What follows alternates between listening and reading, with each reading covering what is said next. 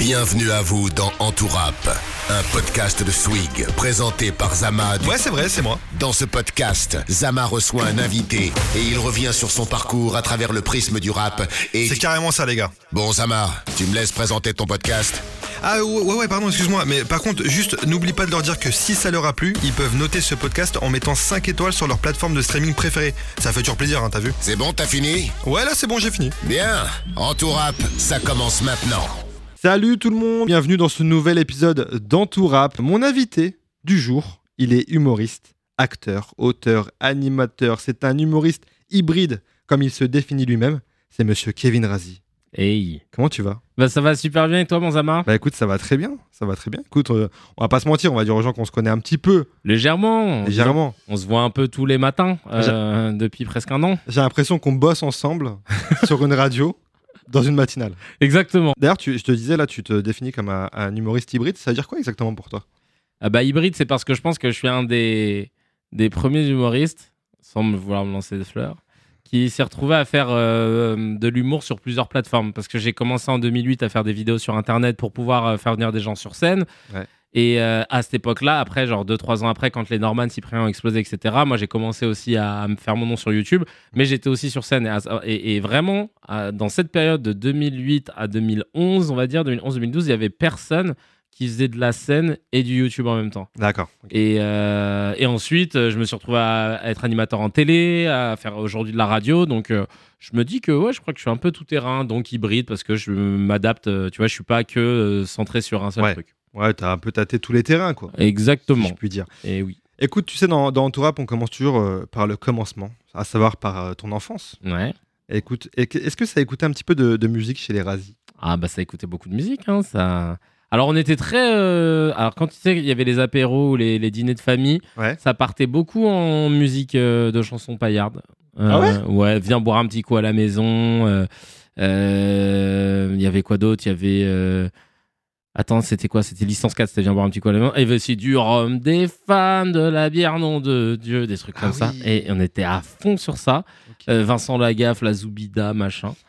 Euh, ça écoutait du, du- après de la musique de chez nous, du Sega, parce Ouais, que je suis bien mauricien.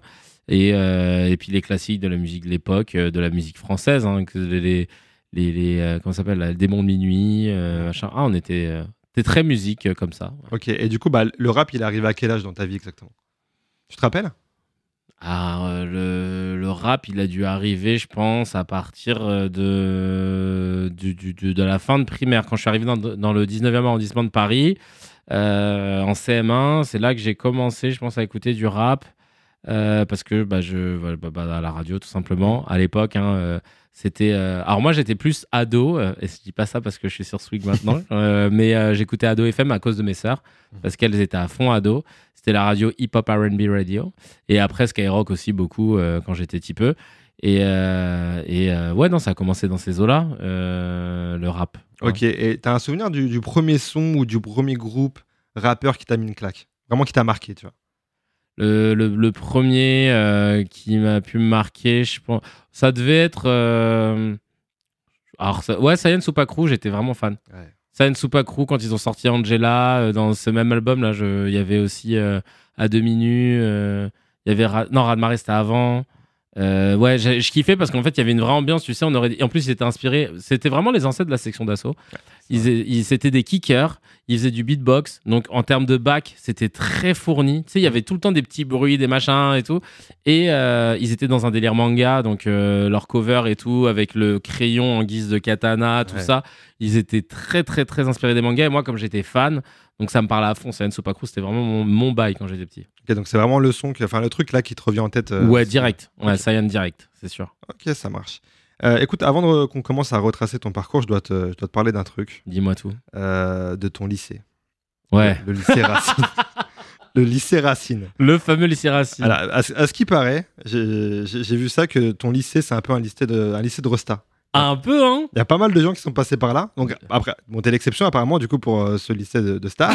mais du coup, non, mais dis-nous, franchement, c'est quoi cette histoire? Il y, a y que des gens connus, j'ai l'impression, dans ton lycée. C'est un, un truc de ouf. Euh, ouais, c'est vrai que dans mon lycée, euh, il y a eu Max Boublil, Adèle Exarchopoulos, Clovis Cornillac, Ouais.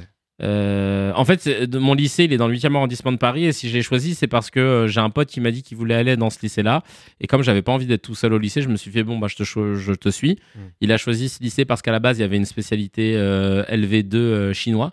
Ok. Et, et sauf qu'il y est pas allé, ce bâtard, mais il me l'a dit genre à la fin, quoi. Ah oui, Et je lui dis, ouais, bon, Racine et tout, on se retrouve. Il me dit, ah non, non, moi j'y vais pas. Et tout. Je, ah, bâtard, va. t'étais bloqué quoi. Ouais, bah donc du coup j'ai dû aller dans un lycée, je connaissais personne et il s'avère qu'il y avait une option théâtre. Et je pense que ça peut jouer aussi parce qu'il n'y a pas 1000 lycées qui font euh, option théâtre au bac. Mhm. Donc moi c'est ce que j'avais fait. Et, euh, et donc ouais, il y avait plein de, de- de- de- d'artistes en fait. Parce qu'il y avait aussi euh, option musique. Il y avait des gens qui étaient en mi-temps musique. Ah ouais? Euh, genre danse classique, musique type flûte traversière, etc. Enfin, tu vois, il y avait plein de trucs. Et euh, je pense que c'est pour ça qu'il y avait pas mal d'artistes qui sont passés par là. hein. Euh, et honnêtement, ce lycée, ça a changé ma life. Ça m'a ouvert l'esprit de ouf. Ça m'a permis de rencontrer des gens différents et surtout de commencer le théâtre à l'âge de 16 ans. Et ça, ça a été un, bah, le, le- le début hein, de, mon, de, ma, de ma vocation. Bah ouais, quand même. Bah, justement, ça, c'est- eh, la transition est parfaite parce qu'on allait commencer à parler de la scène. Du coup, ça te vient là, euh, devient de- du théâtre, euh, le fait de vouloir faire de la scène après? En fait, j'ai passé un été euh, à mes 16 ans où j'étais pas parti en vacances, on pouvait pas, donc euh, j'avais regardé la série H tout, tout, tout, tout l'été. Et j'avais téléchargé les, les- j'avais téléchargé les making of de H. Et c'est là que je me suis rendu compte, et je vais lâcher une vraie bombe là, parce que les gens ne s'en rendent pas compte. Mais euh, H, la série de Derrick Jamel et Ramsey, était tournée en public. Donc il y avait environ 180, 150, 180 personnes dans des gradins. Ouais. Et toutes les, toutes les feuilles de décor étaient devant eux. Et ils devaient tourner du coup dans l'ordre pour que les gens puissent comprendre. Donc c'est, oui, bah oui. Ils, ils pouvaient pas mutualiser style bon bah on fait toutes les scènes dans la salle d'attente puis ensuite on va dans une chambre et tout. Donc c'était un gros barnum pour tourner. Mais euh, quand j'ai vu ça, quand j'ai vu le lien avec le public, que les gens riaient pour de vrai, que même en dehors des scènes ça se tapait des barres et tout, je me suis dit genre là ils gagnent de l'argent et c'est leur métier. Alors que moi je fais ça avec mes potes, j'ai l'habitude de faire des vidéos pour faire rire, je faisais déjà ça des vidéos. Il n'y avait pas YouTube donc je les envoyais via MSN. Ouais. Euh, et je me dis, mais c'est moi, c'est ça que je veux faire. Et je me suis dit, Kevin, tu vas faire du théâtre pour voir si tu peux euh, être bon sur scène ou pas. Et si tu es bon, après le bac, tu te lances. Et c'est comme ça que je me suis lancé du coup euh, sur scène. Ça, c'est marrant parce que généralement, les humoristes, ils se lancent parce qu'ils ont vu d'autres humoristes ou, tu sais, même français ou américains. Mm. Et toi, en fait, c'est via une série, quoi. C'est via une série et via un making-of. Via un making-of, ouais. c'est ça. Très précis. le truc très précis. Moi, c'est C'est grâce aux commentaires du réalisateur sur DVD, c'est genre le truc précis. Non, mais parfois, tu vois, il y a des déclics qui viennent de nulle part. Ouais, c'est vrai. Et, euh, et ouais, moi, c'est grâce à une série. Mais au final, c'était du théâtre filmé. hein, une sitcom, quand t'es en public comme ça, Mm. tu te dis que ça se rapproche grave du théâtre. Parce que bah, tu peux pas te permettre de refaire non plus mille fois les scènes. Euh, même si c'est un objet audiovisuel, euh, t'as quand même un public qui va se fatiguer à force de revoir les mêmes vannes tout le temps. Et il y a une part d'impro de ouf, hein, on se rend pas compte, mais euh, parfois ils se faisaient rire eux-mêmes parce qu'ils se surprenaient et tout. Donc euh, ouais, non, ça m'a ça m'a chauffé de dingue parce que je me suis rendu compte que j'étais déjà comme ça. Voilà, c'est pour ça que Ok. Et tu leur as dit euh, à un moment donné, euh, parce que tu as rencontré Diamel, tu as fait Diamel Comedy Club Ouais. et tout, tu leur as parlé ça, que c'était un peu via cette série que ça t'avait un peu inspiré pour ta carrière, quoi? Ouais, je leur ai dit, ouais, je leur ai dit que c'était grâce à ça. Et ils étaient touchés. Jamel était grave touché, Ramsey aussi. Euh, vraiment, ça, c'est quelque chose qui. Bah, ils étaient, ils étaient touchés. Et, et même, tu sais quoi, moi, celui qui m'avait beaucoup inspiré quand j'étais petit, parce que je, je connaissais par cœur euh, ses sketchs, enfin, leurs sketchs, c'était Les Inconnus, Ouais. avec Didier Bourdon, Bernard Campan et Pascal Légitimus. Et j'ai eu la chance à l'époque où je faisais mon, mon- ma petite émission sur euh, Canal de- d'avoir euh, invité, j'ai eu la chance d'avoir invité Didier Bourdon, qui était vraiment mon, mon humoriste préféré pour le jeu, pour tout. J'étais fan. Et, et apparemment, selon mon équipe, c'était l'un des seuls invités euh, sur lequel, semble-t-il, j'étais le plus en stress et le plus ému. Ah ouais? Et moi, je me étais pas rendu compte. Ils m'ont dit, ah ouais, ça Inconsciemment. se voyait. Ouais, inconsciemment, ça se voyait de ouf. Et quand je lui ai dit, ouais, j'ai, c'est euh, grâce à vous que j'ai commencé l'humour. J'ai même, euh, carrément, j'avais repris un terme quand on écrivait nos scénarios à l'époque, quand on faisait sur YouTube Barney Gold Mmh. avec mes, mes collègues. quand on écrivait sur les scénarios, qu'on voulait faire un petit regard gêné, un petit regard écran, on mettait le regard bourdon. Tu vois, on avait Ah oui, même d'accord. brandé. Et euh, quand je lui ai dit ça, il m'a dit, bah, franchement, euh, quand je vois euh, des gars comme toi, euh, je, je suis très fier de me dire qu'on a pu inspirer des talents euh, comme toi. Et Ah, ça m'avait plaisir. trop tout. ah ouais, j'ai Ah ouais. et tout après. Tu m'étonnes. Non, Ah, ça fait plaisir. Carrément, carrément. Et avant de, de parler un peu de, de ta carrière, de, de te lancer sur scène, Mhm. du coup, est-ce que tu as eu envie à un moment donné de te lancer dans une carrière de rappeur? Bien sûr, j'ai Ouais. même enregistré des sons. Enregistrer des sons? Ouais, parce que j'ai commencé à faire des, des, des instrus à 13 ans Ah ouais avec Fruity Loops 3. Et euh, j'avais téléchargé la démo Ouais. et euh, j'ai voulu comprendre parce que j'étais fan d'un beatmaker qui s'appelle Just Blaze. Just Blaze, c'est celui qui a composé. euh, pff, il a composé quoi ISO, Isay de Jay-Z. Ouais. Il a composé Pump It Up de Joe Budden. C'est un gros nom. Ouais, C'est simple, à l'époque, même Flipside, Freeway, c'était dans Street Dancer. Dès que t'entendais au début d'une instru Just Blaze, Mm. bah, c'était lui. Et euh, j'étais fan de lui. J'ai vraiment fan, fan, fan. J'avais téléchargé toute sa discographie, etc. Et j'ai eu même une fois la chance de le rencontrer. Et il était étonné. Je lui ai sorti des trucs. Il dit Mais comment tu sais ça Ah ouais? Je lui dis Ouais, t'as toujours ton label euh, Fort Knox et tout. Il me fait Mais, euh, Ouais, non, mais je l'ai gardé que deux ans. Il était étonné. J'étais fan. Et bref, euh, euh, avec lui, j'étais fan de lui et de Kanye West. Donc j'ai commencé à me renseigner sur ce que les- le matériel de Kanye West, le matériel de Just Blaze, machin. J'ai voulu acheter les mêmes trucs. Bon, j'avais pas les moyens, donc euh, on s'est rabattu sur Fruit- Fruity Loops 3. Et je me rappelle qu'à l'époque, F- Pharrell Williams euh, disait que peu importe le, matériel que tu utilises, ce qui compte, c'est ça va être le mixage après. Euh, c'est l'idée, c'est le talent, c'est pas euh, le matos. Je me suis dit, il a raison. Donc j'ai commencé à faire des instrus, c'était éclaté au sol. Je saoulais mon entourage. Euh, mon blast, c'était Caprim. Ok. Euh, et je disais, ouais, écoutez, machin. Et puis j'ai commencé à poser sur mes, mes sons et tout. Et c'était vraiment nul. Mais j'ai pas lâché l'affaire. Et j'ai commencé à aller en studio à l'âge de 15 ans pour, euh, parce que je composais pour un groupe de rap de mon quartier dans le 19e qui s'appelait La. Et, euh, et c'est comme ça que j'ai commencé à aller en studio. Ok. Donc Et- ouais, j'ai vraiment commencé à fond dans le beatmaking. moi. Et qu'est-ce qui a fait que du coup tu t'es dit non? Bah, à 16 ans, quand j'ai euh, l'humour, quand j'ai découvert H, euh, le making-of, Ouais. et que je me suis dit, pendant genre 6 mois, je me rappelle tous les soirs avant de dormir, j'étais là, euh, je priais et je demandais à Dieu de m'aider à choisir entre l'humour ou la musique. Ouais. Ça a duré 6 mois et à un moment, j'ai tranché, je fais non, mais ce sera la scène, ce sera l'humour. Et euh, petite fierté, j'ai euh, à l'époque, j'ai un de mes potes euh, qui était avec moi dans, au quartier, dans le 19e arrondissement, qui était avec moi en CM1, en CM2, qui s'appelle Jérémy. Et Jérémy, et qui est le petit Capricorne. Euh, quand j'ai commencé à faire des instrus et tout, lui, il m'a dit, oh putain, moi aussi, je veux m'y mettre. Et je lui ai appris à utiliser Fruity Loops. Ok. Je lui dit, ah, tu fais ci, ça, machin. Et lui, il a pas lâché, il a pas lâché. Et Jérémy, maintenant, qui s'appelle, euh, son nom de code, c'est euh, Géronimo.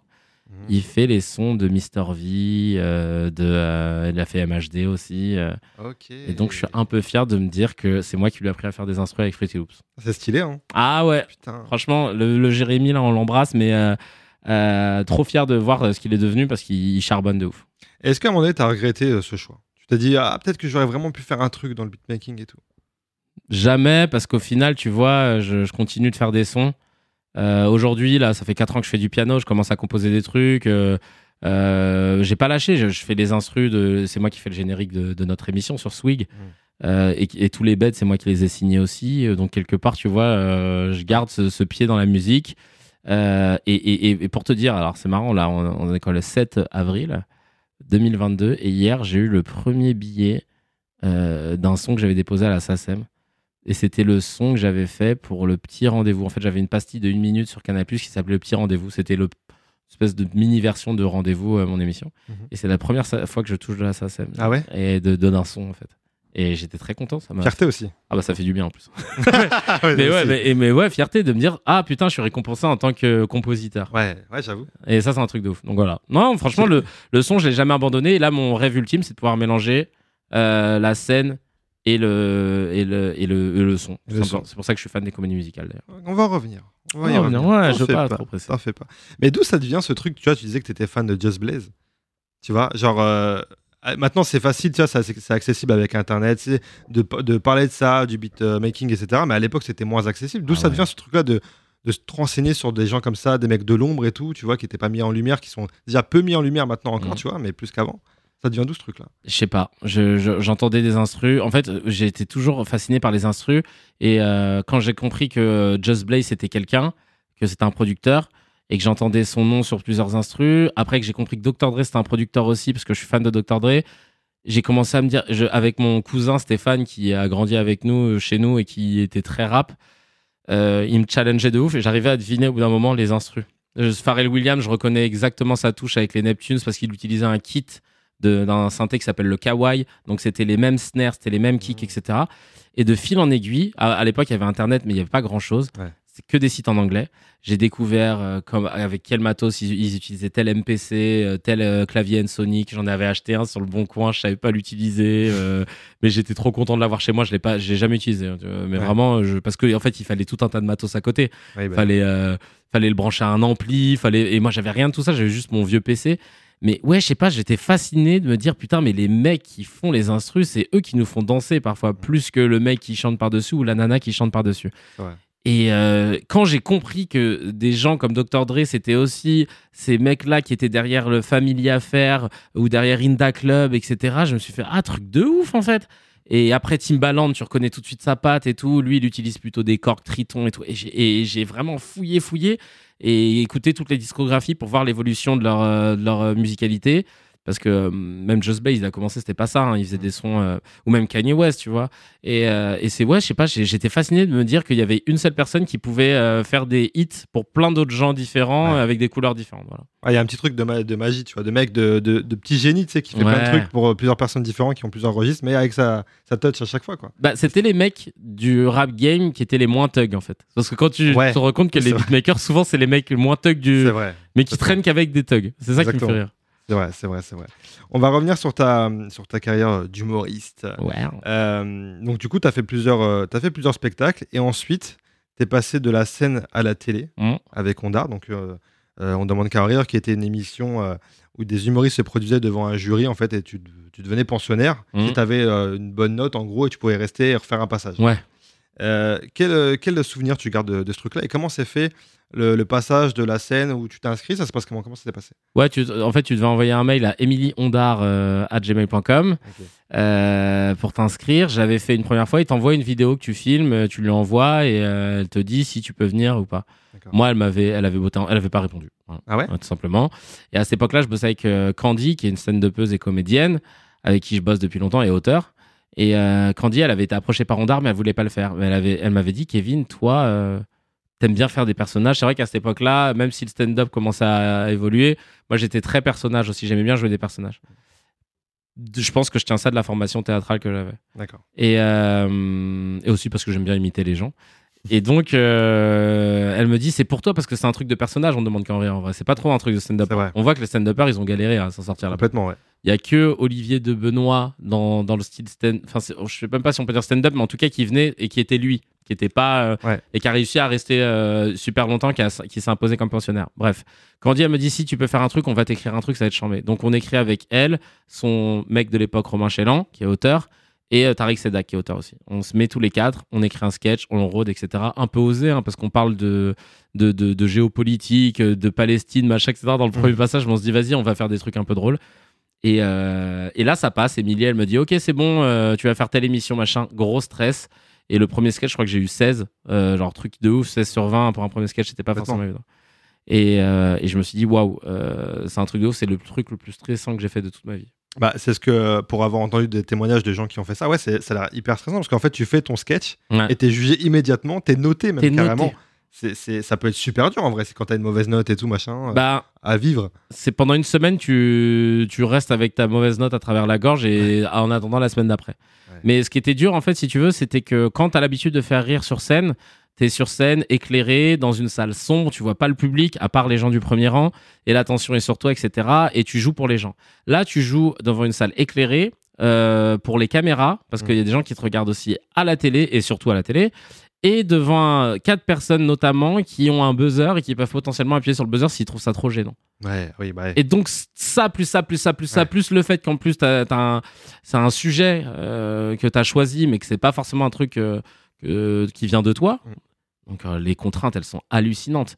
T'es obligé d'oublier ton texte, de bugger, de... t'as peur même, ne serait-ce que de te casser la gueule quand tu descends l'escalier. Enfin, Ouais. des trucs cons. Tu penses à des. Alors que habituellement, quand tu descends un escalier, t'y penses pas. Mm. Mais là, tu te dis, putain, je- imagine, je me casse la gueule. Et tout ça fait que c'était le truc le plus stressant que j'ai fait. Mais au final, ça s'est bien passé. Je suis resté euh, 27. Enfin, j'ai fait 27 passages. Ok, ça, ça représente quoi en termes de, de temps ça, Je suis resté sur de- deux saisons. Quoi. deux saisons. Ouais, deux mal, saisons. bien. Bah, j'ai pas voulu faire plus. C'est toi qui as décidé de, Ah oui, de oui, stopper, ouais? Avec un... Et j'ai fait un dernier passage où j'ai roasté tout le monde. J'ai vraiment vanné tout le monde. euh. Ah ouais? Ouais, c'est le passage, ça s'appelle je... J'écris un livre pour cracher dans la soupe.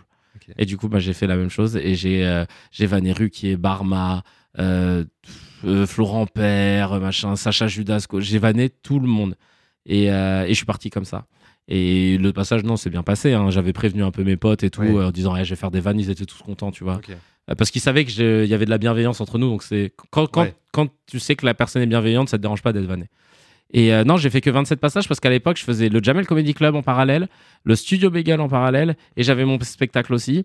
Et j'étais euh, très sollicité, donc euh, c'était un peu dur. De... Je voulais Beaucoup pas me choses, disperser. Ok, Ouais. d'accord, ok. Et du coup, de passer de la scène à la télé, j'imagine, ça t'a servi un peu d'avoir des, tes skills de la scène? Parce que j'imagine c'est quand même très différent, comme tu le disais, tu joues pour un public, tu joues pour les caméras.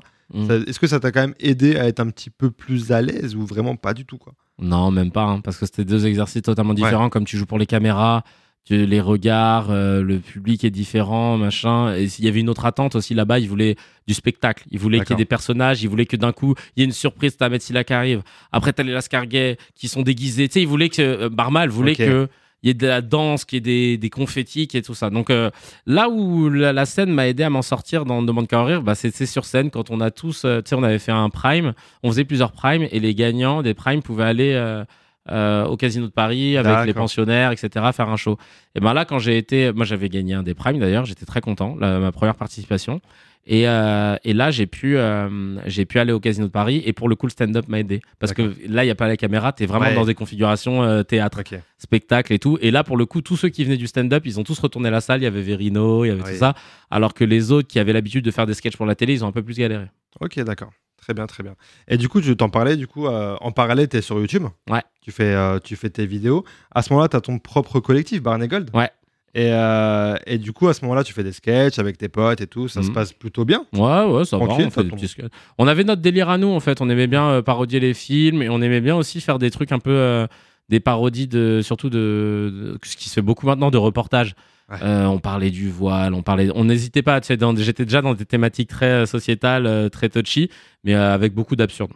Et, ben, et du coup, à ce moment-là, tu connais un, un buzz en parodiant justement, non pas des faits sociétaux, mais en parodiant un, un son de rap, Hum, la section d'assaut, Mm. le son euh, désolé. Mm. Et euh, tu connais un buzz, mais eux, ils sont pas fans. ah ils Le- aiment pas Ils aiment pas. Je crois qu'il y a quelques petits coups de pression qui se mettent en, en Ouais. interne. Ouais, parce qu'en fait, si tu veux, moi, à l'époque, j'étais fan de la section d'assaut. Depuis euh, les chroniques du 7.5, je les regardais sur Demo- Dailymotion, pas Demolition, Dailymotion. Euh, j'étais fan et je voulais rentrer en contact. Et j'ai un pote qui me dit, je connais leur manager, machin, un gars qui s'appelle Axel, qui bossait pour eux et tout. Je rentre en contact, je suis ah putain, je suis fan, vous devriez créer Watibé Comedy, je voudrais signer, machin. J'étais déter. Ouais. Je proposais des trucs. Et un jour, j'ai, euh, avec Tariq Sedak, euh, cette idée. Euh, je me suis fait griller dans le marais, donc parodie de section d'assaut, c'était des, des mecs de cité qui font leur coming out. Mm. Et, et, on, et on- on- en fait, on était à l'époque, je bossais chez People for Cinema, c'était un site qui permettait aux gens de participer à la distribution de films. Et nous, on devait faire du contenu pour ce site pour animer les réseaux. Et j'étais avec Tariq et Grégory Guillotin. Donc on est en 2009, on est dans les bureaux. Et à un moment, on tape des barres euh, parce que Tariq, il fait Je me suis fait griller dans le marais. Et on commence à rigoler euh, et tout. Ah ouais, putain, toujours bronzé, sourcils épilés, machin. Après, je prends le RER pour rentrer chez moi, le RERB. Et dans, sur tout le transport, euh, j'écris sur mon Blackberry à l'époque euh, les paroles de la chanson. Tout- toutes les paroles. Et je me dis Putain, on tient un truc. Et j'en parle à la section. Je leur dis Ouais, les gars, euh, à, à Axel, je vais faire une parodie, machin et tout. Parce que je voulais vraiment, tu sais, pour moi, c'était même pas méchant. Je- Pour te dire, hein, c'était vraiment la démarche de fan. Si on fait le truc ensemble, machin. Et ils me disent, ouais, bah, va- euh, Barack Adama, que j'ai au téléphone, il me dit, ben, vas-y, euh, tu nous envoies ça avant, avant de la sortir. Je fais, ok, pas de souci, trop content et tout. Je fais la parodie, je l'envoie, ils répondent pas, ils répondent pas, ils répondent pas.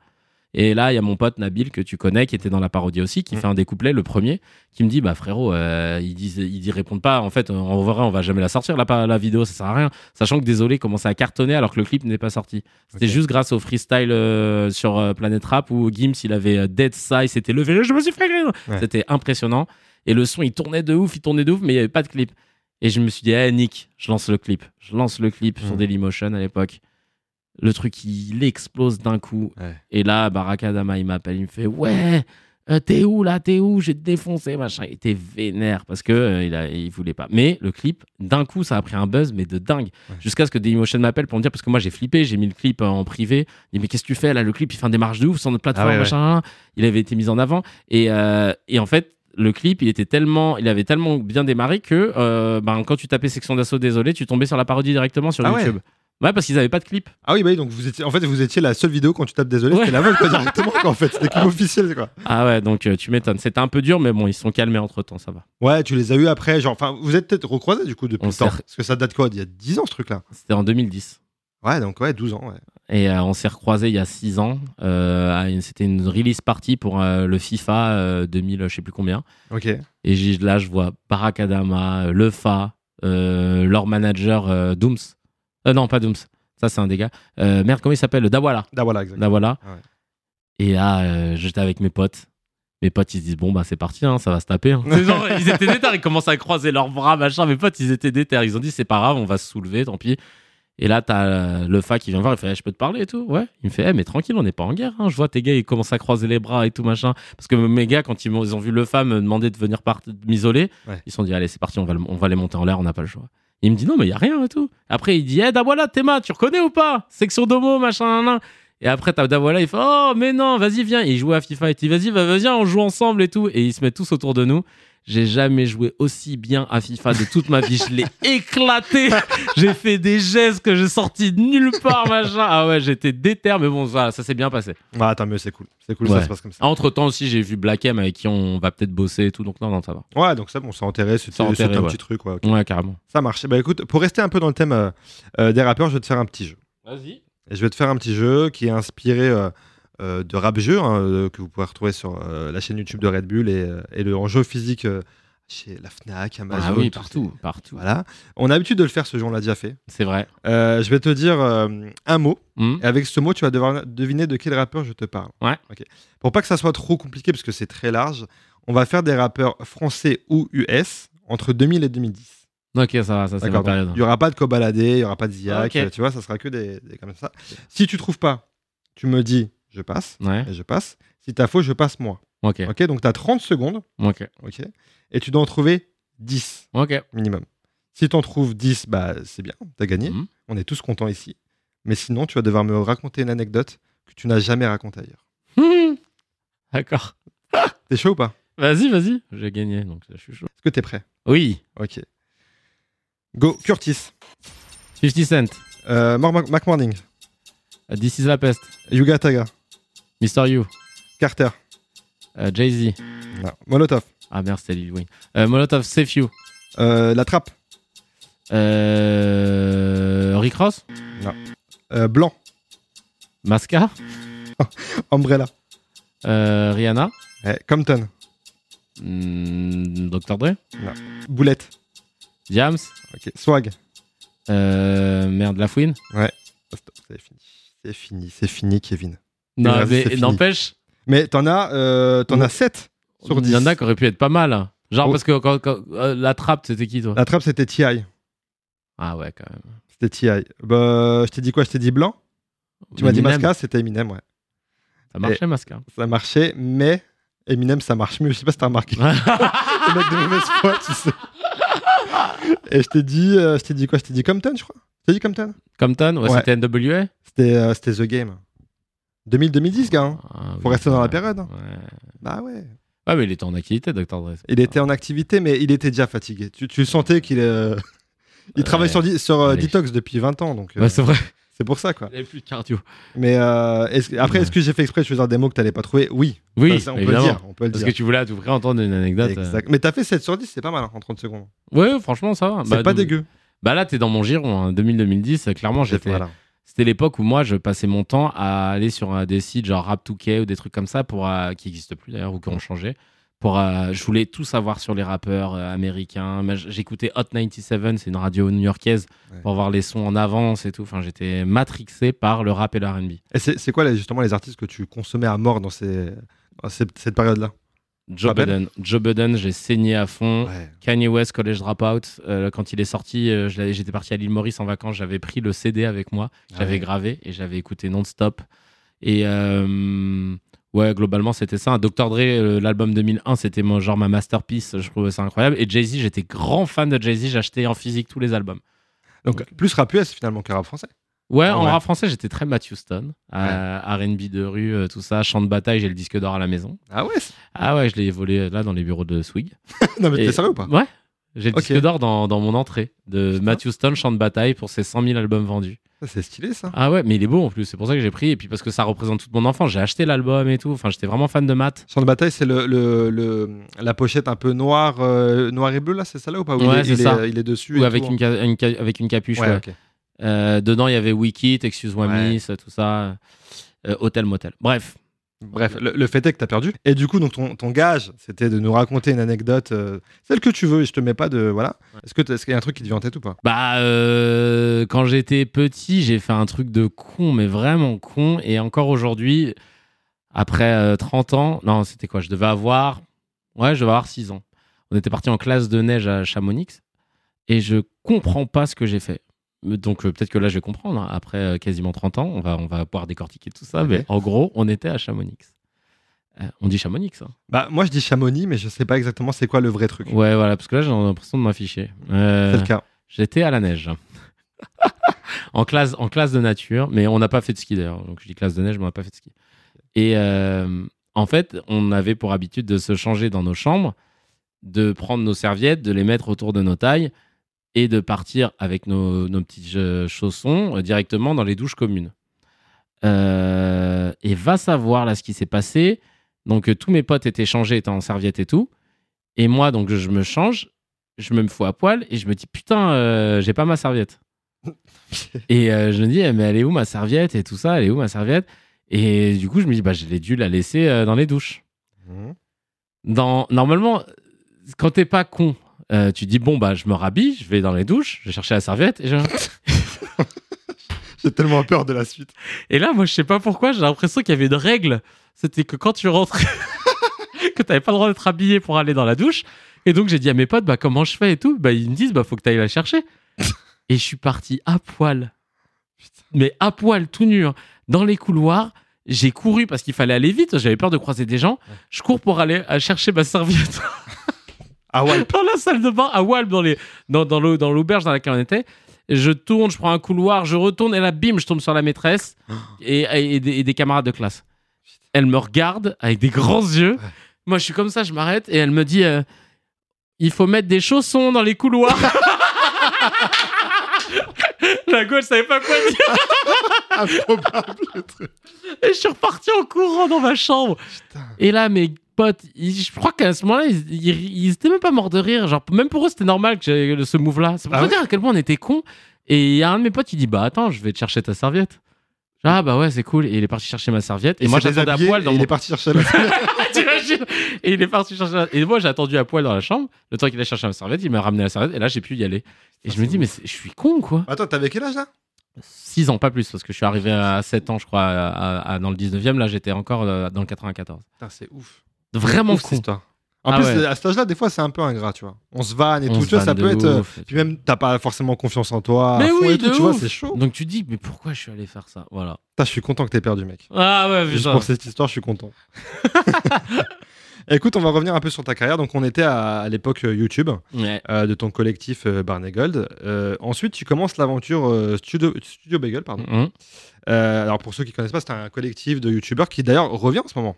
Ouais, ils reviennent, mais sous une autre forme en fait. C'est un lab- ça va devenir, c'est devenu le label humour de Canal+. Donc toutes les productions un peu comiques qui vont arriver sur Canal ou sur les réseaux, c'est Studio Bagel qui va chapeauter ça. hein, voilà. Ok, donc du coup, c'était ouais, un collectif de YouTubeurs avec Mister V, euh, Kemar, Natou, bref, il y avait, il y avait pas mal de Ah personnes. ouais, il y avait du monde. Il y avait, ouais, il y avait du beau monde. Et, euh, et du coup, comment, comment elle est née cette expérience-là ce, ce- Le Studio Bagel, du coup, c'est comment c'est né et comment toi tu te retrouves dans ce truc-là? Alors, euh, on est en 2012. Donc, euh, moi, je faisais des vidéos sur Internet à cette époque-là, comme tu l'as dit, avec Barney Gold. Euh, Il y avait un peu l'explosion des youtubeurs avec Norman Cyprien, Mister V, que je connaissais déjà un petit peu avant parce qu'il m'avait envoyé euh, une carte postale et tout. Il était fan de ce que je faisais avant. Ah ouais? C'est marrant. Il m'a envoyé une vidéo de quand il chantait une des chansons que j'avais faites en 2009 qui s'appelait Crise. Il m'a envoyé une vidéo de lui dans, dans sa classe avec ses potes, là, avec qui il est encore maintenant, là, les Théo, Juice et tout. Ils étaient en train de chanter la chanson et tout. là. Et il m'avait envoyé une carte postale euh, de lui parce qu'il avait sa chaîne YouTube. Et je me rappelle que j'avais déjà, déjà songé le produire, mais mes associés de l'époque m'avaient pas suivi. Et euh, donc il y avait lui, Grégory Guillotin, que je connaissais déjà, Natou, euh, Kemar, que j'avais rencontré sur une pub pour Bouygues Télécom et on était devenus très potes. À cette époque-là, il commençait à sortir avec Natou, mais elle n'était pas très connue. Elle n'était pas connue. même. Ok. Et voilà, il y avait tout ce truc-là, Ludovic, Maxime Muscat, machin. Et euh, en fait, ce qui s'est passé, c'est que YouTube commençait à faire des chaînes YouTube, mais qu'il sponsorisait pour euh, faire des, des chaînes thématiques. Il mettait de l'argent pour faire une chaîne euh, spéciale food, une, siège- une chaîne spéciale automoto et, une, et des chaînes humour. Et pour les chaînes humour, ils avaient débloqué du budget à deux boîtes. Et il y a une des boîtes, Black Dynamite, qui avait décidé de faire euh, une chaîne humour en réunissant un collectif de youtubeurs. Mais sauf qu'ils n'ont pas pris les plus hauts, euh, genre Norman Cyprien à l'époque, Hugo tout seul. ouais. Euh, ils ont dit non, parce que ça va être trop galère et tout. On va prendre euh, les humoristes euh, en devenir. Et ils ont contacté Jérôme Niel euh, et son associé Axel Malivernet. Mm.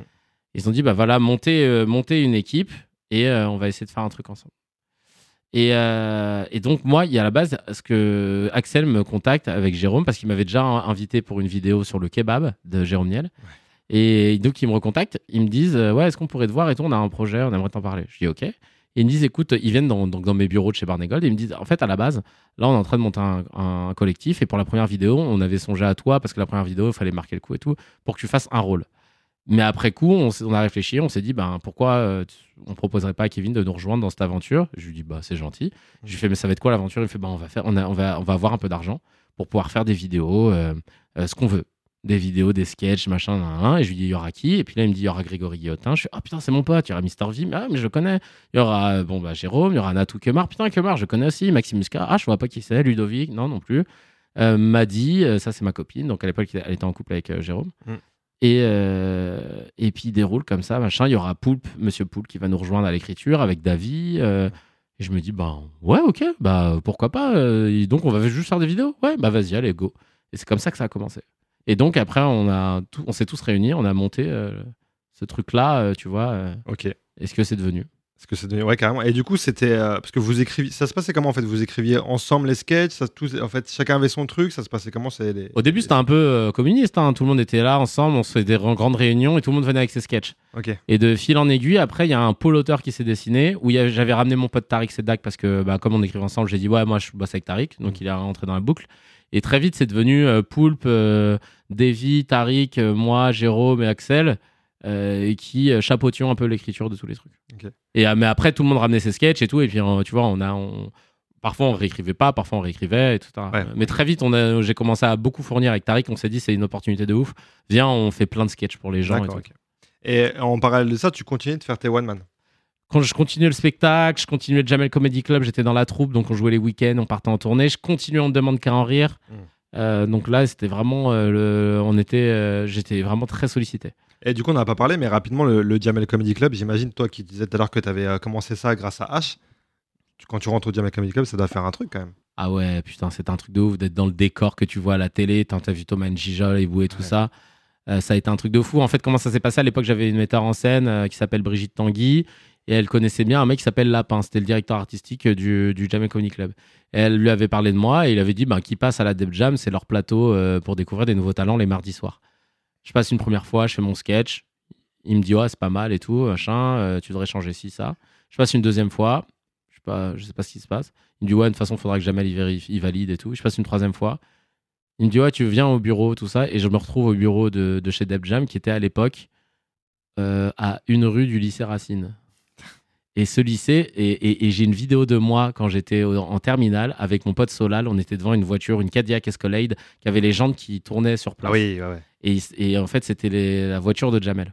Ah ouais Et nous, on était là en train de les faire tourner. On fait putain, t'inquiète et tout, la Cadillac, machin. Et je me rends compte qu'en fait, c'était c'était la voiture de Jamel. C'est ouf. Et, euh, et là, je me retrouve, il y a mon lycée et je vois que je vais dans ces bureaux où je fantasmais de me dire qu'il y avait Jamel qui était à côté. Et, euh, et c'est là, en fait, qu'ils me disent bah, c'est bon, en fait, euh, il n'y avait pas de Jamel ce jour-là, mais il me dit Jamel, il a vu ton passage. Euh, c'est bon, tu vas faire partie de la troupe euh, pour l'émission qui reprend là euh, en juin. Je sais putain, truc de ouf. Putain, c'est faux. Et j'ai fait le, voilà, c'était le sketch du japonais là que j'avais fait, Ouais. des mangas japonais. Et, euh, et, et moi, dans mon émission, j'ai eu de la chance parce que je suis passé euh, juste avant Jal. Jal, il passait après moi. Ok. Et, euh, et c'est là que Jal, il a cartonné avec le helicoptère, le sketch du portugais et tout. Oui. Et que ça a été le début, alors que c'est un sketch, pour info, qui jouait déjà il y a 6 ans, mais qui avait pas du tout. Ah euh, ouais? et, hum, quasiment mot pour mot. Et comme quoi, fou. tu vois, parfois, il y a une question de timing. Ouais, c'est ça. Question de timing, il a pas lâché le truc et tout, et là, ça a pris. Voilà. ouais. Et du coup, t'es resté combien de temps chez, euh, au jusqu'en j'ai fait trois saisons donc jusqu'en 2015 je pense Ok. 2014 ouais, 2000. Ok, donc t'as arrêté Ondar, mais tu continues un peu le, le Jamel, après t'as arrêté? Ouais. Ok. Et après, donc du coup, c'était. euh, t'as continué un peu sur YouTube? Sur YouTube ouais je continuais parce qu'après le Bagel a été racheté par Canal Plus en 2013 donc d'un coup on intègre une chaîne Ouais. avec des moyens de ouf on a un loft à nous dans Canal Plus On a euh, des émissions. On- moi, je me place euh, dans euh, le Before du Grand Journal qui était présenté par Thomas Touroud juste avant le Grand Journal. Je suis aussi dans une pastille qui s'appelle Pendant ce temps avec Vanessa Guide, Kemar, Alison Wheeler et Julien Pestel et Ina Modja dans le Grand Journal. Donc je me retrouve sur deux trucs comme ça. Plus euh, le, je fais intégrer Barnégol, ma chaîne YouTube, dans le, le giron de la, de- du studio Bagel qui euh, du coup nous finance, qui nous donne une enveloppe pour qu'on fasse des sketchs. Donc comme ça, je peux faire manger tous mes potes. Et on continue de faire des sketchs mais en étant payé. Et ouais, grave. Donc euh, je suis trop content quoi. Là, là j'avoue, on est au max. Et plus je- j'enchaîne les spectacles, les spectacles, les spectacles à côté. Et du coup, donc tu parlais de Canal, donc après tu arrives dans la maison Canal. Ouais. Et euh, peut-être que là j'avance un peu, mais du coup, tu, tu disais tout à l'heure, tu avais une petite pastille. Et euh, de la pastille est né un vrai programme. Rendez-vous avec Ouais. Ouais, ouais. En fait, C'était en quelle année ce truc-là? rendez-vous avec Ken commencé Razi, vraiment. 2017. 2017. Non, donc il y a eu du temps entre euh, parce que en fait, si tu veux, d'abord j'ai fait une OPA sur Canal parce que il y a un moment où j'étais dans trois trucs. J'étais dans le Before du Grand Journal avec une chronique hebdomadaire où je, je faisais un portrait d'invité. Quotidiennement dans le dézapping, c'est un truc qu'on Ouais. avait créé avec le studio Bagel. Très marrant ça. Ouais, bah, c'est gentil, merci. Euh, plus dans le Grand Journal avec Pendant ce temps. Donc j'étais vraiment beaucoup, beaucoup là, très exposé. Et euh, en 2014, je découvre une vidéo d'un mec qui s'appelle John Stewart qui présentait une émission aux États-Unis qui s'appelle le Daily Show. Et il parle d'un conflit israélo-palestinien, etc. Et il prend un angle de ouf avec euh, de l'humour et en même temps du sérieux. Et je me dis, putain, c'est ça que je veux faire. Et à cette époque-là, je fais une réunion, je me rappelle, avec le réalisateur du Dézapping, David Azancott, un des auteurs, et Tariq Sedak, et Kamini. Je sais pas pourquoi il était là, mais il y avait ouais, ouais, on a bouffé ensemble. Et je dis, putain, les mecs, euh, le- les, les, les guignols, ça commençait à tomber parce que Bolloré venait d'arriver. Ouais. Et il commençait à faire en sorte que ça, tu sais, ça, c'était le seul truc qui était encrypté, tout, enfin, c'était n'importe Ouais. quoi. Et je dis, les gars, la satire, c'est ultra important, c'est notre soupape. Euh, moi, j'ai vu un truc qui m'a marqué, là, le Daily Show, il faut qu'on soit satirique. Donc, 2014, on arrive avec, euh, 2000 ouais, avec le, le, et là, on a poussé l'écriture. On parle de tous les conflits, la Russie, machin, on y va à fond. Et là, on nous dit, ouais, les gars, calmez-vous. Parce que Ouais. vraiment, on faisait des vannes de bâtards. Mais parce que là, d'un coup, je me disais, ça a du sens, tu vois, on y va dans la satire. Et comme on nous demande de nous calmer, ça me frustre. Ouais. Et je me dis, il faut que je présente mon propre petit journal, tu vois. Je me dis, euh, Yann Barthès, il avait son petit journal, il faut que j'ai mon petit journal. Et c'est comme ça que j'ai gardé cette idée en tête. Mais c'est fou quand même de se dire, euh, en, en vrai, tu as, des vraies convictions qui te tiennent parce que tu as la chance d'être dans une grosse machine, d'être exposé comme tu le disais. Et, toi, tu pourrais dire, bah, par peur, entre guillemets, de perdre ça, non, je vais un peu rentrer dans le moule, Mm. de me dire machin, mais toi, tu veux vraiment imposer ton truc, garder ton, ta patte de on va dénoncer, on ça va être satirique, etc. Ouais. Enfin, au risque de peut-être euh, les froisser, non? Ouais, totalement. Mais en fait, pour moi, l'humour, c'est un peu ça. hein. Et l'art, en général, ça a toujours été ça. Si tu, si tu vas euh, regarder euh, l'histoire de l'art en général, il a toujours aidé à euh, contester ou à mettre en lumière des, des choses qu'on n'arrivait pas à nommer par peur de la censure, etc. Que ce soit dans la peinture, euh, que ce soit même les fables de La Fontaine. Mm. Nous, on se dit, ah, c'est les trucs qu'on apprend quand on est petit, mais il y avait une morale. À chaque fois, euh, la cigale, la fourmi, etc. etc. Sauf qu'à l'époque, La Fontaine, il, il avait utilisé ce procédé pour euh, critiquer la bourgeoisie, pour critiquer les gens qui étaient proches de la cour, etc. Donc c'était ultra smart, même Molière. Ouais, ouais, carrément. Et, et moi, je me dis que en, en petit descendant de cette tradition euh, euh, de l'art en France, euh, ben euh, ouais, je veux utiliser mon humour pour essayer de faire passer des messages. Ça me semble évident. Et donc, j'ai toujours été attaché. Après, il faut le faire avec intelligence parce que si tu vas trop franc du collier dès le départ, t'as pas accès Ouais. à tout ça. Donc, tu as vu, j'ai eu pris le temps de, de bien me rendre indispensable, de bien m'ancrer dans le truc en étant partout pour pouvoir ensuite petit à petit dire Attends, j'ai envie de faire ci, j'ai envie de faire ça.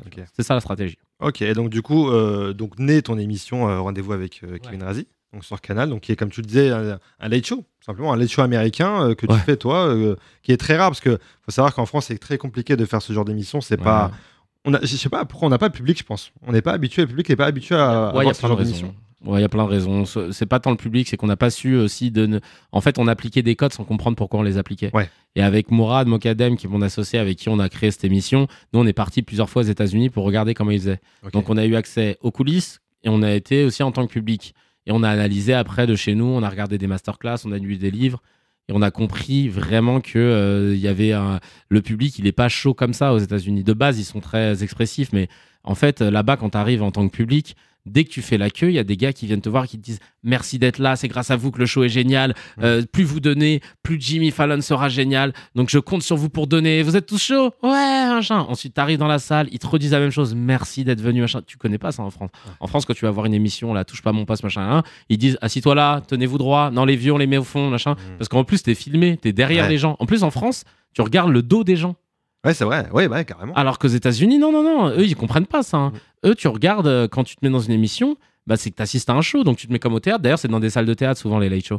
Et, euh, et donc, voilà, en fait, toute cette philosophie fait qu'on a adapté des codes de façon à ce que euh, les gens puissent kiffer. Donc, quand les gens venaient nous voir, c'était une vraie expérience. C'était pas euh, je vais faire du décor, quoi. En fait, ça, ça, c'est à nous, enfin, d'éduquer les gens, en fait, d'éduquer le public, d'éduquer le- les, les, téléspectateurs, ça. etc. C'est ça, en fait, c'est pas que de mettre un mug sur un bureau et que tu portes un costume avec un fond de Paris la nuit que ça va faire la blague. Il faut tout l'enrobage, tous les trucs invisibles, en fait. Et c'est ça qui compte. Et du coup, moi qui te connais du coup un peu, je sais que c'est un- c'est une expérience que tu as vraiment kiffé faire ça. Ah D'avoir ouais. ton late show. Euh, ça, ça a duré quoi Trois saisons? Ça a duré exactement trois saisons. Trois saisons, c'est ça. Ouais, Et euh, comment, comment ça se passe la première quand tu as réussi à mettre ça en place et, et que, tu dois, que tu dois enregistrer ta première mission et tout?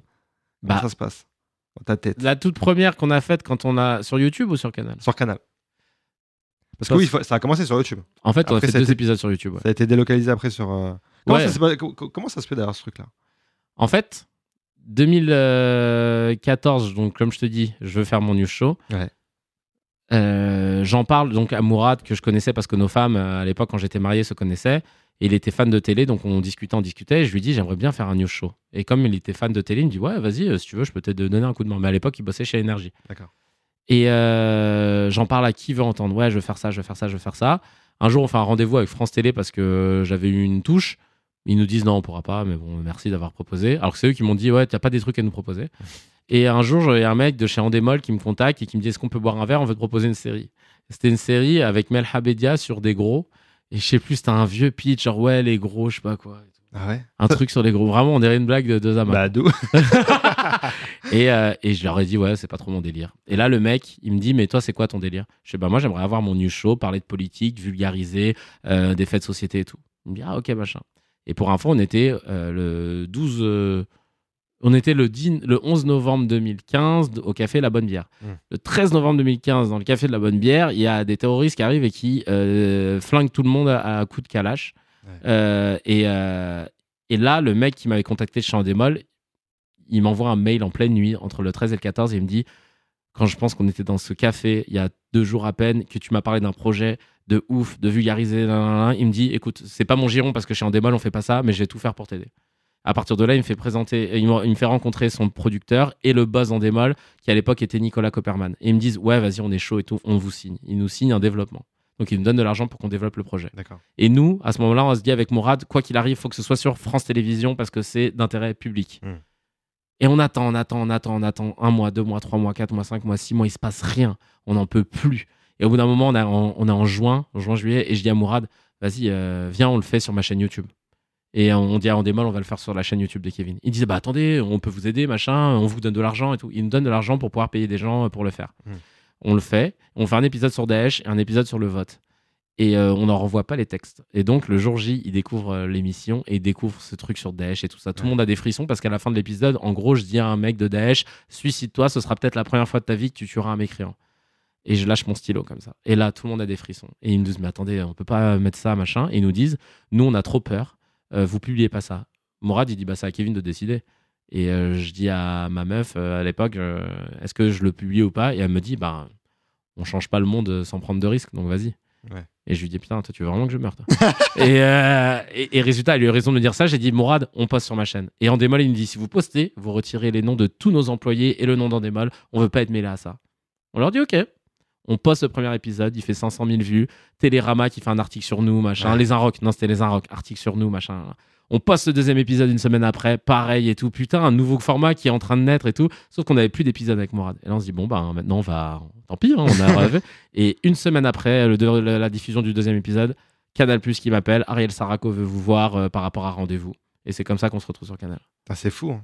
La prise de... Et qui revient. Alors, on signe chez Canal On a dit non, non, non, nous on signe, Ouais. vous, vous nous avez lâchés. Et on, les a, on les a lâchés et on a produit notre émission comme ça. Bah, eh, C'est fou, hein. comme quoi, il faut vraiment suivre ses, ses convictions et ses Faut y idées aller. en fait. hein. Toujours. Faut pas se poser de questions. Ah ouais, non, franchement, et tout le monde nous dissuadait de le faire. hein. Bah donc, il ouais. faut vraiment y aller quand t'as une conviction. Et surtout, à, enfin, faire un truc sur Daesh à ce moment-là, Ouais, là, on est en. Ouais, on est c'est en les- 2000.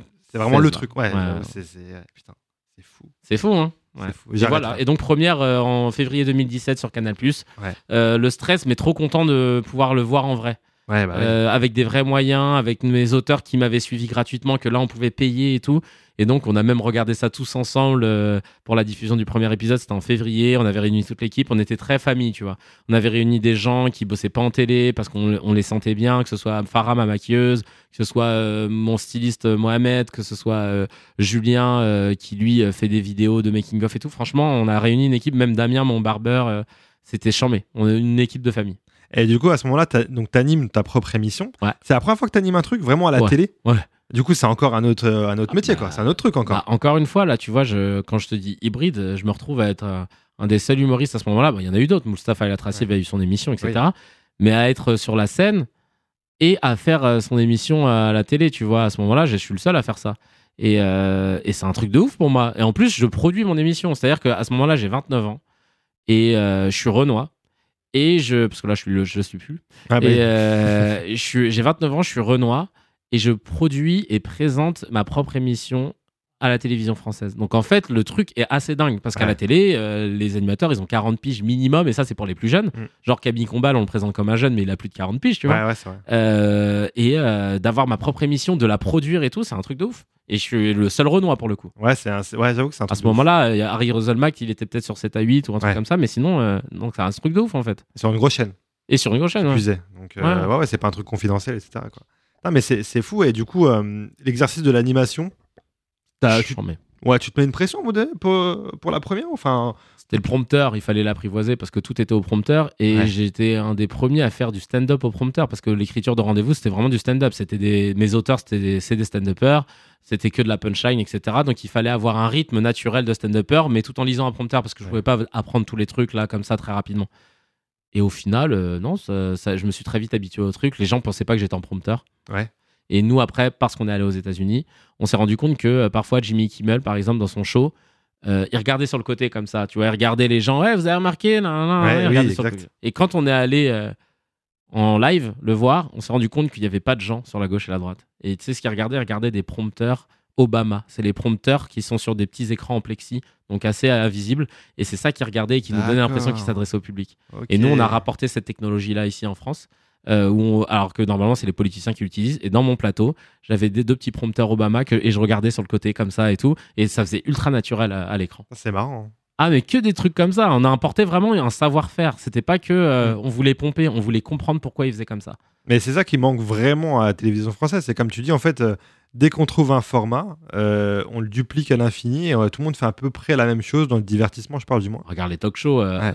euh, une petite bande de chroniqueurs autour Ouais. d'une table pour parler de sujets d'actualité avec un ton décalé. C'est toujours ça. C'est le même pitch pour tout le monde. Ouais, grave, c'est l'enfer. C'est vrai que c'est un truc de ouf. Et pendant ces, donc ces trois saisons, tu reçois beaucoup d'invités. Mm. Des artistes, des politiques, des sportifs. Est-ce qu'il y a, quelqu'un qui t'a marqué? Donc, tu parlais de Didier Bourdon parce que c'était quelqu'un qui t'avait inspiré à l'époque. Est-ce que à part lui, il y a une personnalité qui- que tu retiens, qui t'a marqué? Euh, ça m'a marqué par rapport à l'impact que ça a eu. Euh, je me rends compte qu'on a eu euh, Jean-Paul Gaultier ou Pierre Ninet, etc. Des trucs Ouais. de ouf. Mais en vrai, Medine, quand on l'a proposé, Canal, ils étaient grave pas chauds. Ouais. Et ils nous ont envoyé un article de LCI qui dit Oui, regardez, un rappeur apparemment qui aurait fait une intervention dans une association qui serait proche des frères musulmans s'ils ont fait un truc. Ouais. Et nous, on lui a envoyé un autre article qui dit Bah non, en fait, ça a été démenti, etc. Il a jamais été inculpé de quoi que ce soit et tout et tout. et tout. Ouais, bon, d'accord, machin. Et on a voulu prendre le risque de, de mettre Medine en avant. Ouais. Mais euh, sous un autre axe, c'est-à-dire qu'on a parlé de sa famille, de ses enfants, on a montré des images, nan, nan, nan, nan. et ils l'ont vu sous un autre jour. Et après, Canal, il nous disait Putain, franchement, Medine, l'interview, c'était top, il nous faut des gens comme ça et tout. Et ben, tu vois, là, j'étais très content d'avoir pu mettre Medine euh, sur une émission comme celle-ci et de l'avoir montré sous un autre jour. En, en vrai, ça faisait partie de, du travail que tu voulais mettre en avant dans cette émission. C'était de vraiment dénoncer un truc et de montrer des choses qu'on voit pas ailleurs. Ouais. Moi, c'est pour ça d'ailleurs que je kiffais ton émission parce que. Euh, t'arrivais à être, euh, à être drôle. et À ce moment-là, on se connaissait pas d'ailleurs comme aujourd'hui. T'arrivais à être drôle et de vraiment drôle utile. Tu vois, de montrer Mm. un truc qu'on voit pas ailleurs et de dénoncer des trucs. Et c'est très très rare en France, que ça soit à la télé ou ailleurs d'ailleurs. Parce qu'en vrai, euh, même les humoristes sont, sont- c'est grave drôle, mais c'est de moins en moins ça dénonce et on en parlera parce que dans le rap aujourd'hui c'est à peu près pareil. Ce qui est mis en avant, c'est pas forcément les trucs euh, Hmm. qui dénoncent le plus.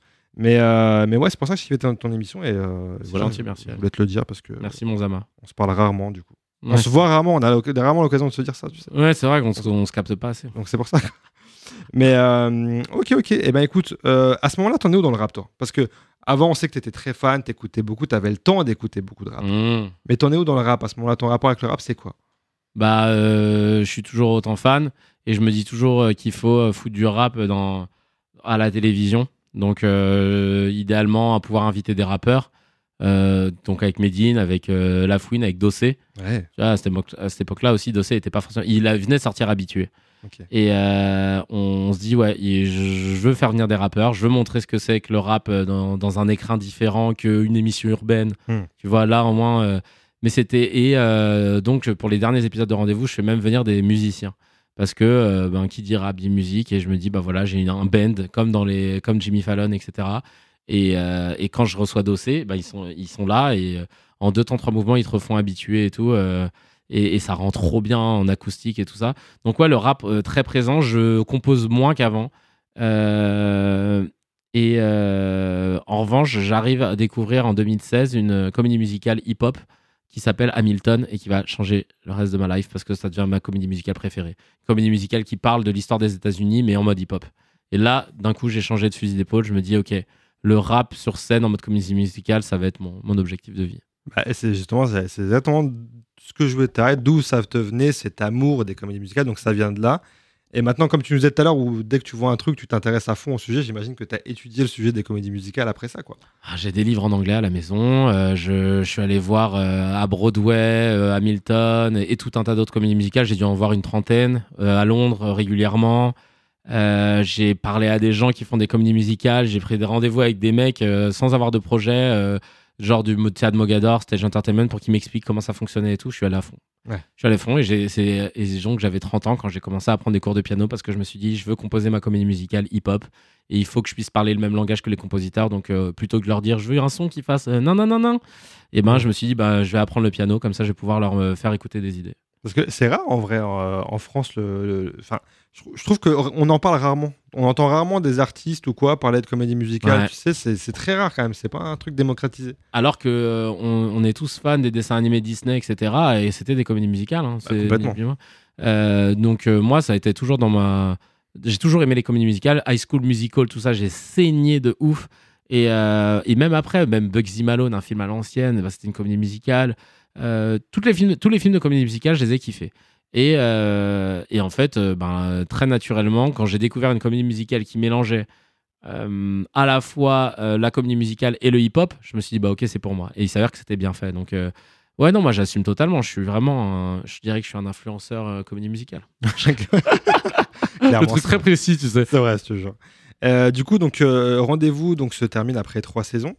Euh, tu connais une expérience euh, très sympa euh, que tu as appréciée, j'en suis sûr, avec le live. où tu, où il y a- tu connais un autre buzz Ah, un d'un buzz autre- d'une autre ampleur. C'était quoi le live? Tu peux nous dire exactement pour ceux qui savent pas exactement ou qui se rappellent pas? Le live, c'est une, un- une chaîne de flux en digital qui s'est lancée en janvier ou février 2020. Et en fait, l'idée, c'était quoi? C'était de, c'était de, de, de faire une chaîne de télé, mais en digital et que du live. Que tu pouvais regarder sur Instagram en live, sur YouTube en live, sur Twitch en live et sur le site le live. Donc, déjà, ça, première mauvaise idée, il y avait trop de canaux de dispo, ce qui fait que les vues étaient déjà divisées. Ouais. Vaut mieux que tu sois Oui. visible que sur un truc et tu concentres. Bon, ça, c'est le premier point.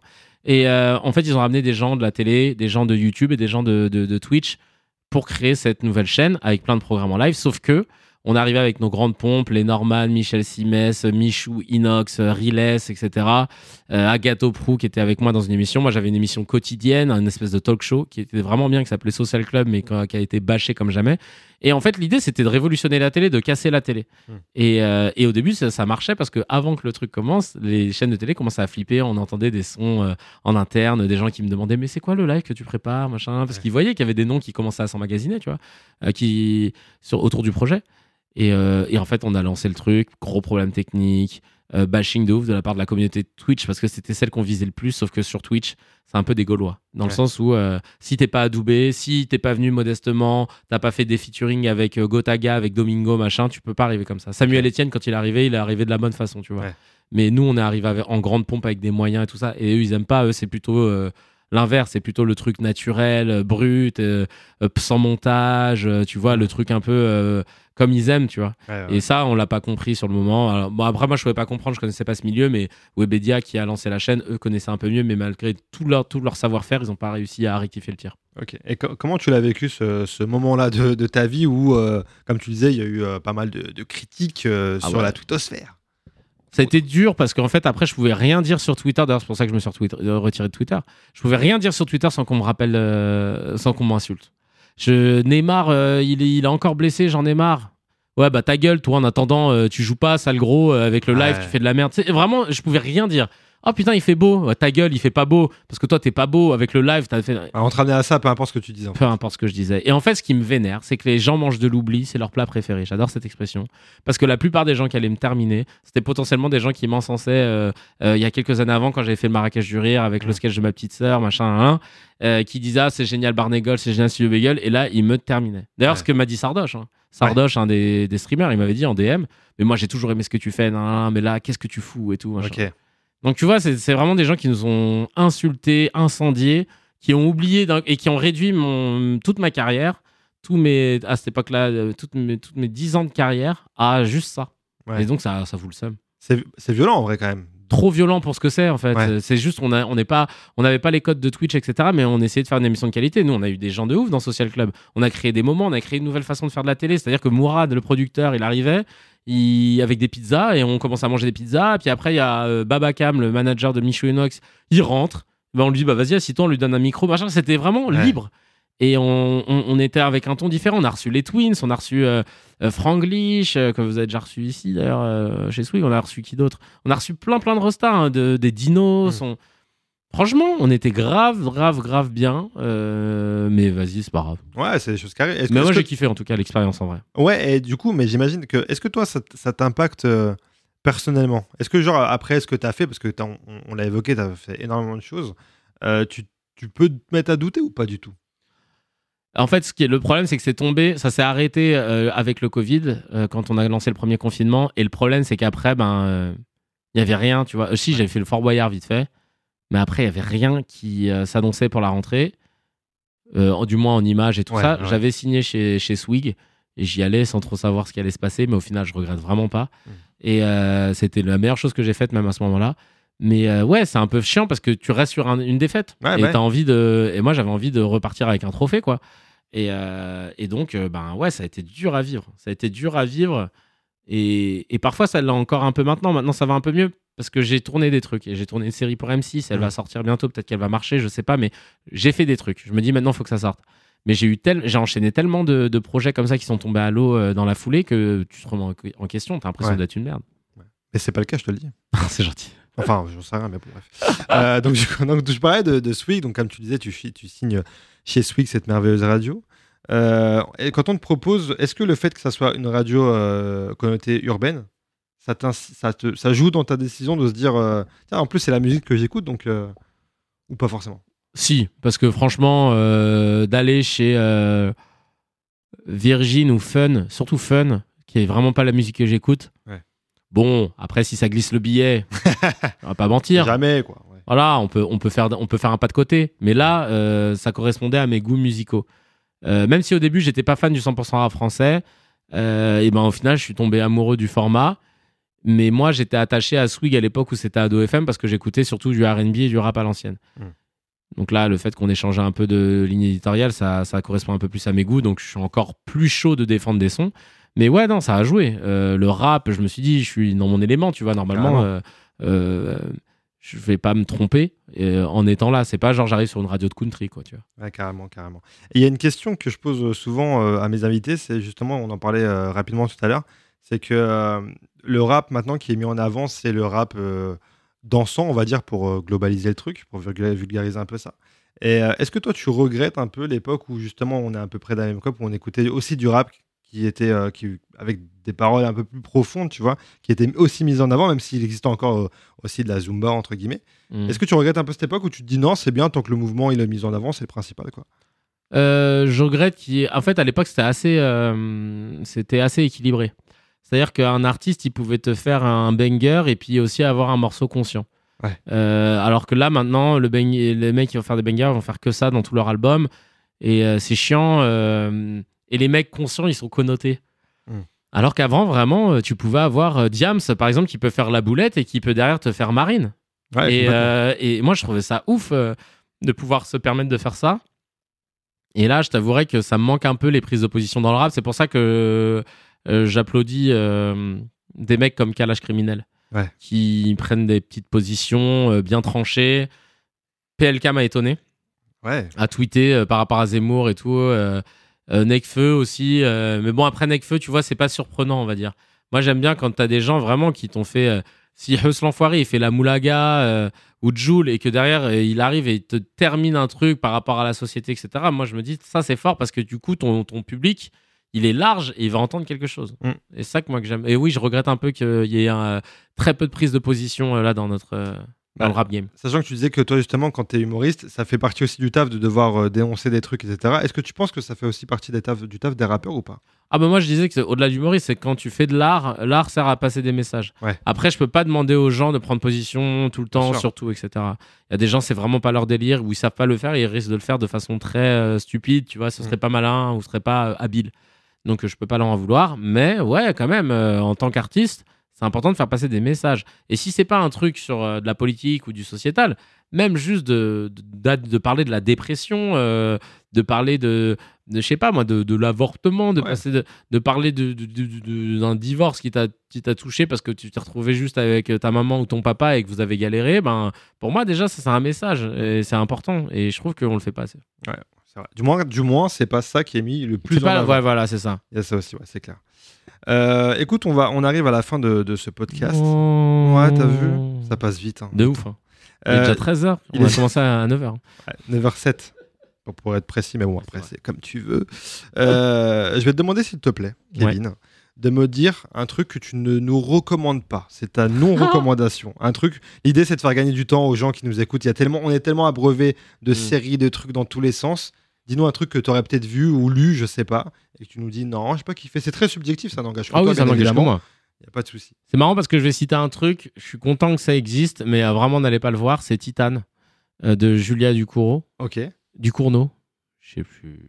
Je sais plus si c'est Ducournau ou Ducournau. On va vérifier. on va vérifier ça. On va vérifier parce qu'il y a toute l'équipe là qui est euh, à fond dessus là Ah derrière. bah là, c'est pff, une équipe technique mise en place, c'est incroyable. Là, incroyable. Euh, Attends. Ouais, il y a une équipe technique. c'est- Là, moi, toute l'équipe euh, éditoriale. C'est Julia Ducournau. Exactement. Elle est très jolie. D'ailleurs, je regarde sa photo. Très joli. Très... C'est une réalisatrice. Ouais, c'est vrai. euh, très jolie. Elle est née en 83. Si... Je passe le bonjour à toutes les Ah, réalisatrices en général. Ouais, parce qu'il y en a très peu, donc ça fait plaisir de voir des- Exactement. des, gens mis en avant. Euh, et en fait, Julia Ducournau, elle a fait un film qui s'appelle, qui a eu la, qui a eu la palme. Ouais, en plus. C'est ouais. Titane. Euh, Titane, il est nul à chier parce que c'est l'histoire d'une nana qui, qui ken avec une voiture. Et voilà. Et, euh, qui a des pulsions meurtrières. Mais en- vraiment, pour le coup, en fait, je vais te dire pourquoi je suis content qu'il existe. Je suis pas content du film parce que je trouve qu'il il raconte pas grand chose. On s'est un peu branlé dessus, etc. Euh, C'est un peu euh, l'intelligentsia, le petit milieu parisien qui aime bien euh, s'ambiancer sur des films comme ça. Moi, je- j'estime que j'ai perdu du temps parce que jusqu'à la fin du film, j'attendais que le démarrage du film et en fait, j'étais un peu déçu. Mais bon, c'est c'est vraiment propre à moi. J'ai trouvé que ça, c'était un peu abusé. Maintenant, ce que je trouve de bien dans ce film-là, c'est que justement, avec un pitch what the fuck comme ça, il ait pu quand même sortir. Parce que elle, euh, faut pas croire qu'ils l'ont accepté tout de suite. Elle s'est battue pour le vendre, son film. Elle a mis des années. Et euh, parce que les gens lui disaient ce que je dis. Non, mais c'est barré, machin. Ouais. Mais en fait, elle voulait aller au bout de son truc. Et elle l'a fait. Et rien que pour ça, en revanche, elle a- je, je l'admire, elle, Julia, euh, de s'être battue pour ses convictions parce que c'est ce que j'ai toujours essayé de faire. Quand et, et vraiment dans la vie, quand tu as une conviction, ne lâche pas. Même si on te dit que ton idée elle est nulle à chier et que tout le monde est d'accord, ne lâche pas parce que je te jure que la conviction, elle va toujours prévaloir sur euh, l'appréhension. La conviction, euh, c'est un, un espèce d'élément magique qui peut rendre un projet pété euh, ben, resplendissant. Donc ne lâchez pas. Et au final, d'ailleurs, c'est justifié parce que, enfin, elle a eu un prix. Ah ouais, final. mais- et pas qu'un. Donc euh, parce que mine de rien, il y a une certaine photographie, elle réalise très bien. Elle est, euh, voilà, tu vois, c'est, il y a tous ces trucs. euh, Il y a, il y a- voilà, c'est techniquement, on peut pas lui dire que euh, c'était pété, Ok, même au niveau des effets et tout. Mais bon, voilà. ok, très bien. Bah écoute, on respecte. Moi, j'ai pas vu, mais effectivement, j'ai entendu les mêmes critiques que toi sur ce film. D'accord. Mais, euh, mais le message est d'aller au bout de ses idées Oui. et de garder ses convictions. Ouais, bah, Très ça, c'est le plus important. Et maintenant, je vais te demander trois recommandations à rap, s'il te plaît, monsieur Razi. Trois recommandations rap? Ouais, des trucs que tu, que tu kiffes, que tu veux mettre en avant. Pas forcément des trucs récents, c'est ce que tu veux, ce, qui, Alors attends. ce que tu kiffes, quoi. Euh, recommandations rap. Pas forcément des trucs récents. Pas forcément des trucs récents, un truc, euh, justement, hein, des, des- des jeunes auditeurs qui nous écoutent, donc peut-être des trucs que tu veux mettre en avant de l'époque. ou je sais pas. Ben, euh, alors moi, il y a un gars que j'aime bien. euh, il est souvent sur les albums de Sofiane Pamar. C'est c'est Silla. Euh, S-C-Y-2-L-A. Ok. Et euh, il a notamment un son qui s'appelle Olympia qu'il a fait avec lui, avec Sofiane Pamar, le pianiste. Et il est vraiment charmé. Euh, un jeune bruxellois tout jeune qui s'appelle Kima. Bah alors lui, c'est plus. euh, il rappe, chante, tu vois. Et ça, il y a un son qui s'appelle Feeling. Et tu sens qu'il a imprégné de la soul et tout. Et franchement, il est très très fort. Et il y a mon son de la salle de sport. Mon Ah. son de la salle de sport. Alors là, pour le coup, le casting, il est incroyable. Il y a The Fanatics, Lil TJ, Davido, Kofi, Muelogo et Idris Elba. Ah ouais Et le son s'appelle Vroom. C'était sur une BO apparemment d'un des, des derniers Gran Turismo. Je l'ai pas saigné ce jeu-là. Mais ce son Vroom de The Fanatics, déjà en plus il y a Idris Elba, frère. Ouais. Il est incroyable. Euh, vraiment, ce son, il te met une pêche. Là, je vais aller à la salle juste après. Je te jure que je vais le signer. Ah, j'ai jamais écouté ce son, je sais pas quoi. Je vais écouter, ça m'attrape. Ah bah tu vois. Idriss Elba, il, genre, il rappe dessus? Il rappe dessus, ouais. Ah ouais. Mais c'était comme il, bah oui, il avait rappé aussi sur une chanson que- qui passait euh, souvent là, euh, euh, une chanson de, attends, je vais, je mettre Idriss Elba. De toute façon, je vais trouver tout de On va mettre, on va mettre l'équipe dessus, de toute façon. Ah, c'était Bosti, voilà, Bosti, avec Ah Steph oui, London exact. et Sean Paul. Exact. Ouais, Madame. Oui, c'est Ouais. vrai. Ah oui, oui. Voilà, voilà. Oh, bah écoute, je te remercie, Kevin. Et allez écouter hein, ce qu'il a dit, parce que moi, je lui fais confiance. Oui. Et en plus, il est à la tête du Kevin Razi Morning Swig tous Mm. les matins de 6h à 10h sur Swig. Avec Margot et Zama qui est là ici. On, on en passe une pour, euh, pour euh, Virgile Bochot, même s'il est relou. Ouais. Euh, là, le- L'ambianceur d'Atismons, comme on l'appelle. Exactement. Euh, frérot, c'est quoi la suite pour toi? Qu'est-ce qu'on peut te souhaiter? Qu'est-ce que tu vas nous annoncer? Qu'est-ce que prépare notre Kevin national? Une grossesse. Ouais. Ouais. Ça fait longtemps, frère, déjà. Ouais, voilà, je suis enceinte de Faudrait 20 ans. à- Fais un effort, s'il te plaît. Il veut pas sortir celui-là. Euh, un spectacle. Là, je suis en train de bosser un spectacle qui sera pas un stand-up, mais un seul en scène. Ok. Piano sur la scène, moi-même, et c'est tout. Et euh, pour euh, et le sujet, ce sera pourquoi je fais une comédie musicale. Ouais, ouais. ouais. Voilà. Et donc, ce sera le préquel de ma comédie musicale qui sortira quelques années plus tard. Et ça, c'est mon plus gros projet. Et puis, j'ai aussi envie de, de, de- de me lancer dans la production de long métrage. Donc là, je suis en plein dedans. Et peut-être sortir mon premier film euh, d'ici quelques temps, euh, Inch'Allah. Donc, euh, on verra bien. Ok, chambé. T'as une... Je crois que tu as une série, si je dis pas de bêtises. Ah ouais, putain, j'ai oublié. La série qui s'appelle Comme des gosses et qui va euh, sortir euh, sur M6 d'ici quelques mois. On sait pas trop, peut-être pour cet été. Dans le même créneau que scène de ménage, donc aux alentours de 20h50, un truc comme ça, 20h30, 50. Ok. Et euh, ouais, ça va être cool. Je joue un des parents d'élèves. Ça se passe dans une école primaire. Et il y a Julien Pestel, Douli, Elodie Pou. Il y a un très beau casting et je pense que euh, ça peut être très, très, très, très drôle. Enfin, en tout cas, nous, quand on l'a tourné, c'était très drôle. Donc, on espère que ce sera pareil à l'ant- à l'antenne. Eh ben écoute, j'en doute pas une seule seconde. Merci frérot d'avoir Merci. Euh, répondu présent. Merci à toi. Allez suivre euh, mon ami Kevin Razi. Je le dis parce que c'est mon ami, mais je le dis aussi parce que je le pense sincèrement avant qu'on se connaisse. C'est un gars très marrant et c'est un gars très sincère surtout et c'est rare dans ce milieu. Donc allez le, allez le soutenir, le frérot, parce qu'il est vraiment en galère et qu'en plus de ça, il vend une voiture actuellement. Merci, Merci frérot. À plus tard. Ciao. Ciao.